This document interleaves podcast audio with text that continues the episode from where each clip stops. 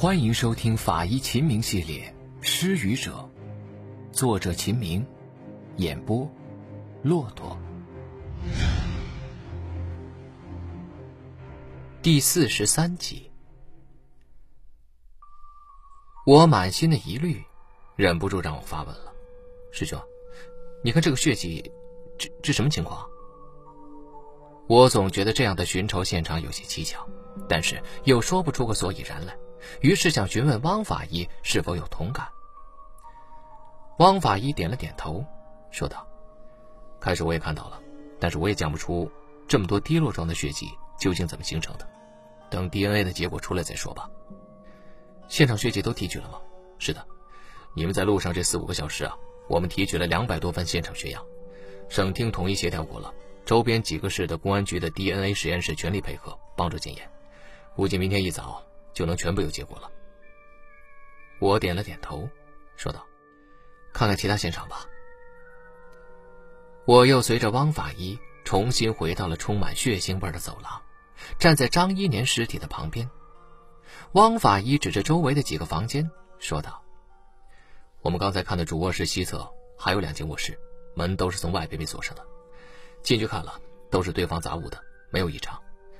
主卧室的东侧有三间卧室。”紧靠主卧室的是一间小房子，平时是张一年儿子张鹏住的地方。张鹏死在这间房子里边，张鹏的房间再往东是一间小房间，里边只有马桶和淋浴，看来是最简易的卫生间。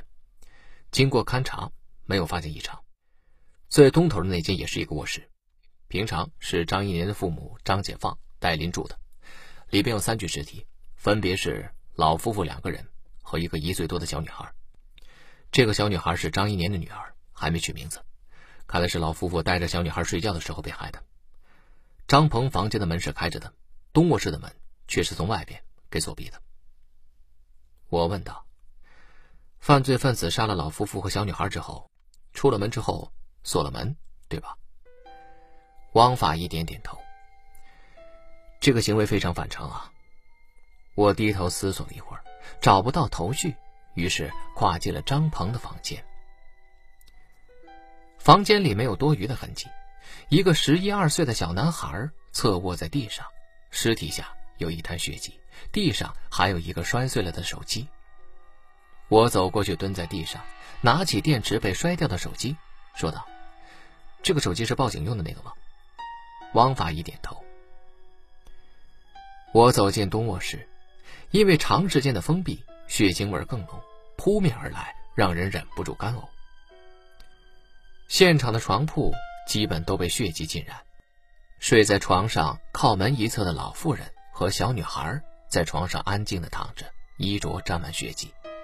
床的内侧空着，张解放侧卧在床内侧的地面上，背后的衣物也完全被血迹浸透了。我走到尸体身侧，简单的看了一下尸体表面。老夫人戴琳胸前的衣物有一个破口，我轻轻按压她的胸部，血液从破口之中噗噗的涌了出来。老夫人是胸口中的刀啊！我一边说着，一边检查小女孩的尸体。小女孩颈部周围墙壁上、床背上都有喷溅状血迹。我翻转检验了小女孩的颈部，发现了一处刺切形成的大破口。翻转他颈部的时候，血液还从破口之中慢慢的往外流。真他妈是禽兽啊！一岁多的孩子都忍心下手。一直跟在我身旁的大宝咬牙切齿的说道。我也心怀愤怒，没再说话，默默走到了张解放的身侧，看了看张解放的损伤。他的背部也有不少创口，这里看不真切，准备准备，拉去殡仪馆做进一步检验吧。师兄，我直起身子，征求汪法医的意见。汪法医点了点头，脱下手套，拿出口袋里边的对讲机，准备准备，让殡仪馆的同志上来拖个尸体吧。看完这惨不忍睹的现场，我走出了现场房屋，深深的吐了一口气，平复一下悲愤的心情。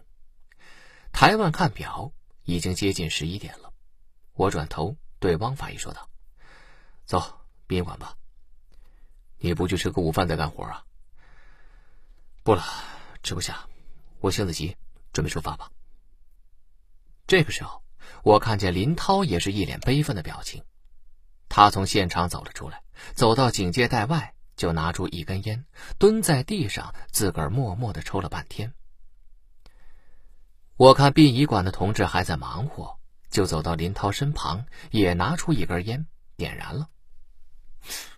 怎么样？痕迹有什么发现吗？经过的死者、幺零民警、幺二零急救人员血验的排除，现场还发现了一个血足迹，初步判断是犯罪分子所留。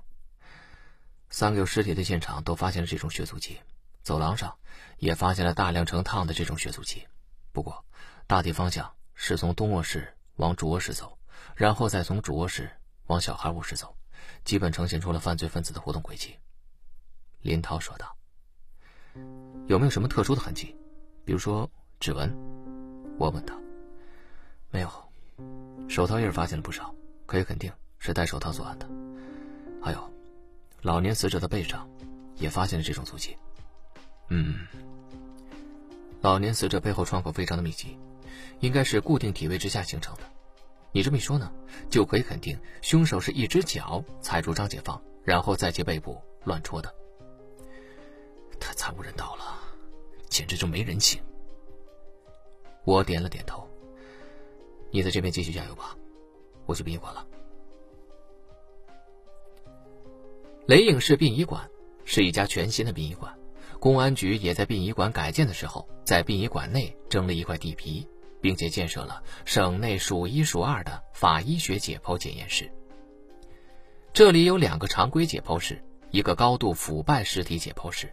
还有一个烈性传染病尸体解剖室，四间解剖室组成了一个矩阵，各解剖室的大门位于矩阵四角，四间解剖室都有专门的通道相连。进入殡仪馆大门，朝东望去，就能看见这个貌似五角大楼的雷影市公安局法医学尸体检验中心。走进到常规解剖室的门口，发现。由四间解剖室组成的矩阵中央广场停放着六张停尸床，床上放着白花花的尸袋，白色的尸袋内侧黄色的尸体皮肤和嫣红的血迹印染在尸袋上，让人觉得阴森恐怖。我简单的分了组，大宝带着两名雷影市的公安局年轻法医一组，汪法医带着其他两名雷影市公安局的年轻法医一组。在两个常规尸体解剖室中同时进行尸体解剖检验，这样就提高了工作效率，可以在第一时间拿到关键线索和证据。而我则穿着解剖服，在两个解剖室之间穿梭，成为两组法医联系的桥梁，共通解剖时所得到的信息。尸体解剖工作按照从易到难的顺序进行。第一批尸体检验，两个解剖室同时对两名小孩的尸体进行解剖检验。两名小孩的损伤都非常简单，张鹏的胸口和上臂上各有一处刺创，胸口的刺创直达心脏，贯穿了整个心脏，刀尖的末端还刺破了肺脏和后胸膜，在胸腔后壁上形成了一个小裂口。张鹏的上臂创口也是贯穿伤。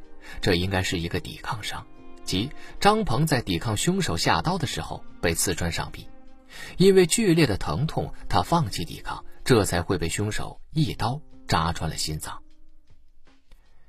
小女孩双眼紧闭，稚嫩的颈部有一处巨大的刺切创，上衣和下巴上沾满了喷溅状的血迹。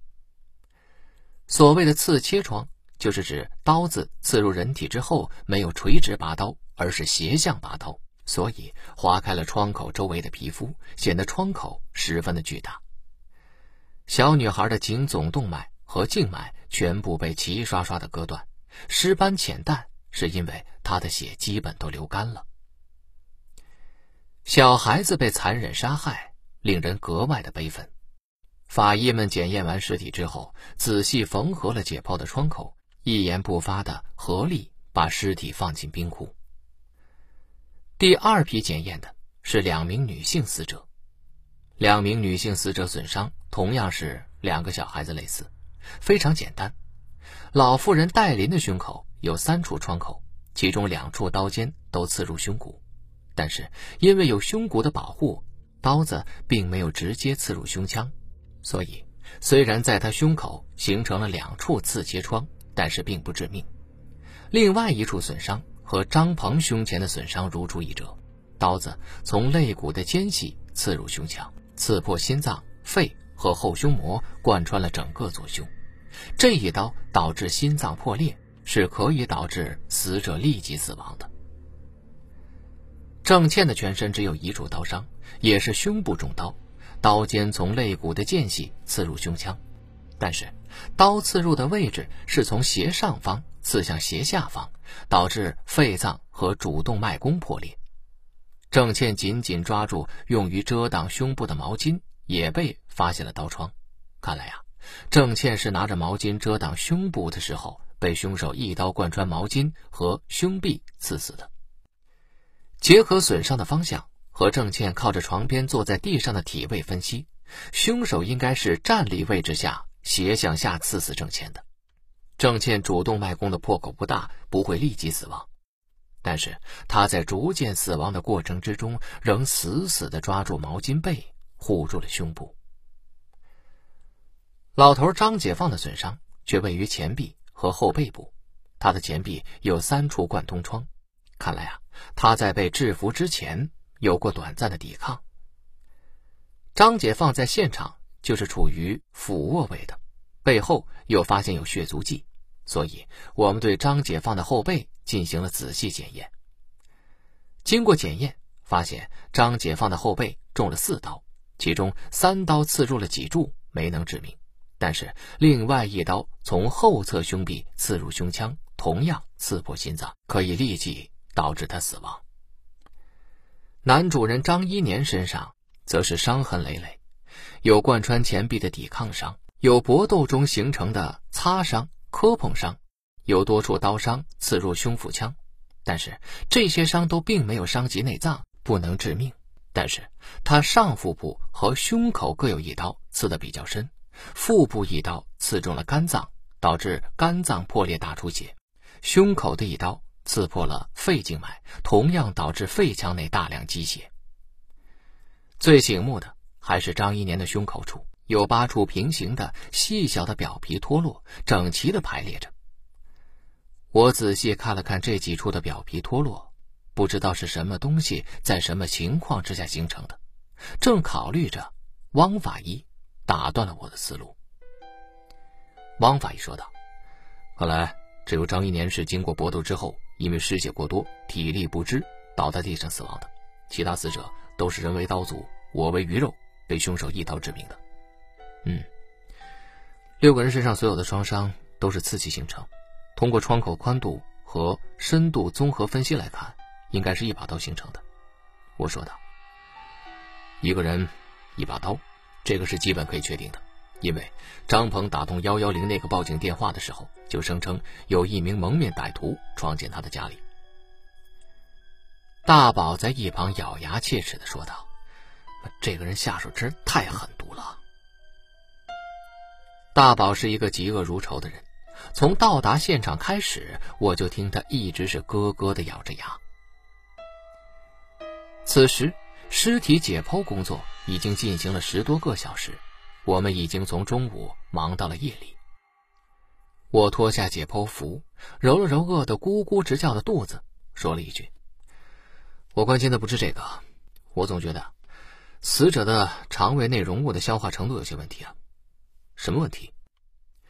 汪法医一直对师傅带着我研究的关于死亡时间推断的课题十分感兴趣。我说道：“两名老人的胃是排空的，看肠内消化程度是末次进餐之后六个小时。但是呢，两名青年夫妇肠内消化程度判断是末次进餐之后六个半小时。四个人的胃内容物是一样的成分，按照道理来说，应该是一起吃饭的。”这并不矛盾。从痕迹角度来看，走廊上只有从老人房间往主卧室走的足迹，基本可以判断是先杀老人，再杀年轻人。我突然想起了林涛的介绍，点了点头。嗯，但是前后居然有半个小时，我总觉得这个时间太长了。这个时候，一名年轻的法医打断了我们的对话。他说：“去吃饭吧，我都快低血糖了。”我看一时也得不出什么结论，就点了点头。走吧，我也饿了，我想吃点牛肉面。我躺在宾馆的床上，看了看表，已经快凌晨一点了。解剖完尸体之后，我就又躲在房间里，把所有现场与尸检相关的照片看了一遍，又照专案组的要求听了十几遍报警录音。没想到。这段令人毛骨悚然的报警录音，把我的瞌睡虫全部都赶走了。我反倒是忘记了疲倦，精神抖擞起来。我重新躺在床上，瞪着天花板，一心要强迫自己睡着。明天呢，还有繁重的现场复核工作呢，我需要休息。在即将睡着的朦胧之中，我的脑海里边的片段逐一组合起来，仿佛整个作案过程。逐渐的清晰，然后慢慢的，我进入到了梦乡之中。第二天一大早，我就被噩梦惊醒了。爬起来洗漱完毕之后，我敲开了大宝和林涛的房门。大宝、林涛也刚刚洗漱完毕，我们不约而同的走下大楼，开车赶往雷影市公安局刑事科学技术研究所。在研究所里，我和大宝、林涛一起。坐在会诊桌前，仔细研究着昨天的现场和尸检照片。这个时候，汪法医走了进来，说道：“DNA 的结果全部出来了，我慢慢说，你们记一下。主卧室的避孕套和正嵌阴道擦拭物中检测出的精斑是张一年的；主卧室地面擦拭状的搏斗血迹检验出是张一年的血；主卧室的多枚足迹血液检验出。”是张解放、张一年混合血，主卧室滴落状血迹是张一年的血。走廊上从东侧卧室到主卧室成趟的足迹检验出，这是张解放的血。从主卧室到张鹏卧室的血足迹是张解放、张一年正倩的混合血迹。楼下的血足迹是多名死者的混合血。大宝说道：“那么，凶手的整个犯罪过程就可以重建出来了。”凶手应该是先到东侧卧室，杀死老两口和小女孩，过程中他下手干净利落，所以鞋子上没有沾附任何小孩和老妇人的血。但是他踩住了张解放，所以鞋子上粘附了张解放的血。凶手杀完人以后，从外面锁上房门，然后走到主卧室，杀死了张一年和郑倩，最后因为听见小孩报警，走到小孩卧室，杀害小孩之后再离开的。我开口了。我总觉得呢，这不像是寻仇杀人呢。根据现场一片滴落状的血迹来看，血迹是张一年的。那么张一年在受伤之后，应该在这个地方停留了一段时间。如果是寻仇杀人，那为什么他要在受伤之后在这边停留呢？直接杀完人走了不就得了吗？我认为我的想法非常的新奇，可以语出惊人。没有想到，在场的所有人都露出了惊讶的表情，反而是纷纷点头。大宝说道：“我同意你的意见。我们可以看出啊，张一年大腿上有干了的流注血迹，流注方向是从腿的前侧往后侧流，这应该是蹲着才能形成的流注血迹。如果是站着的话，那么血迹应该是从上往下的。”林涛说道：“我同意。你们看张一年大腿后侧。”和小腿后侧的浅血痕迹了吗？那应该是有血迹粘附在腿的后侧，然后蹲下来，大腿后侧和小腿后侧之间把血迹挤压形成的浅血痕迹。这个痕迹应该可以证实张一年在受伤之后蹲过很长一段时间。我看到我曾注意的问题，大家都注意到了，非常高兴地说道：“这个时间可能接近半个小时。根据死亡时间。”老人死亡时间比年轻人早半个小时。汪法医说道：“你们的分析非常有道理啊！如果有控制被害人的过程的话，而且控制在半个小时之久，那么最大的可能就是威逼死者要钱，那么这就是一个抢劫杀人案件了。”法医秦明系列《失语者》，作者秦明，演播骆驼。感谢您的收听，更多精彩内容，请您期待下集。听有声，选骆驼。